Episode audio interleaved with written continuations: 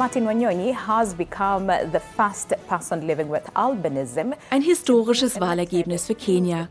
Als erster Abgeordneter mit Albinismus zieht Martin Wanyonyi in das Parlament ein. Nach seinem Wahlsieg kann er drei Tage lang nicht schlafen, denn für Martin geht ein Traum in Erfüllung, den er bereits als kleiner Junge gehegt hat.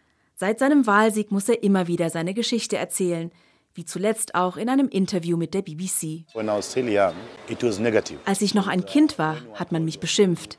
Wir waren Ausgeschlossene. Aber es hat mich motiviert, in die Politik zu gehen. Ich habe bereits als Grundschulkind davon geträumt, als mir klar wurde, dass mich niemand versteht. Meine Eltern nicht und auch meine Lehrer nicht. Deshalb habe ich mich in der Schule im Debattierclub angemeldet, um an meiner Rhetorik zu arbeiten. Albinismus ist eine angeborene Stoffwechselerkrankung.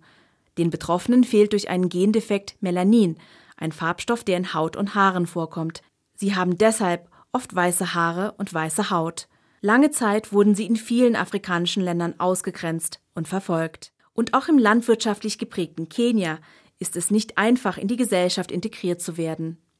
Sipora Ntinye ist Maasai und lebt auf dem Land. Weil ihre Haut und ihre Augen lichtempfindlicher sind, muss sie Arbeit in hellem Licht vermeiden.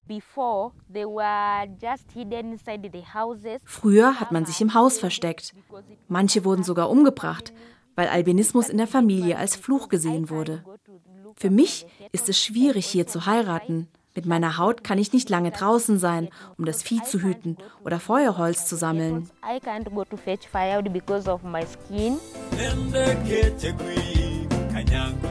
Albinismus hat den Musiker Kamano Mtwari nicht davon abgehalten, seinen Träumen nachzugehen. Schon mehrmals hat er in der offiziellen Residenz des Präsidenten seine Country-Musik zum Besten gegeben. Aber in den 17 Jahren, in denen er schon Musik macht, hat auch er oft genug Diskriminierung erlebt. Als Opfer sieht er sich trotzdem nicht.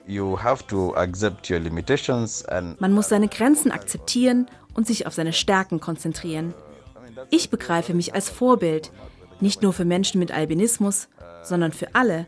Jeder, der etwas im Leben erreichen möchte, muss dafür arbeiten. Man muss sich auf sich selbst konzentrieren. Niemand kommt, um dir zu helfen. Meinen musikalischen Erfolg habe ich mit Ausdauer erreicht. Uh, Von einer wirklichen Gleichstellung sind Menschen mit Albinismus noch weit entfernt. Aber die Erfahrung in Kenia zeigt, dass Schritt für Schritt Barrieren durchbrochen werden.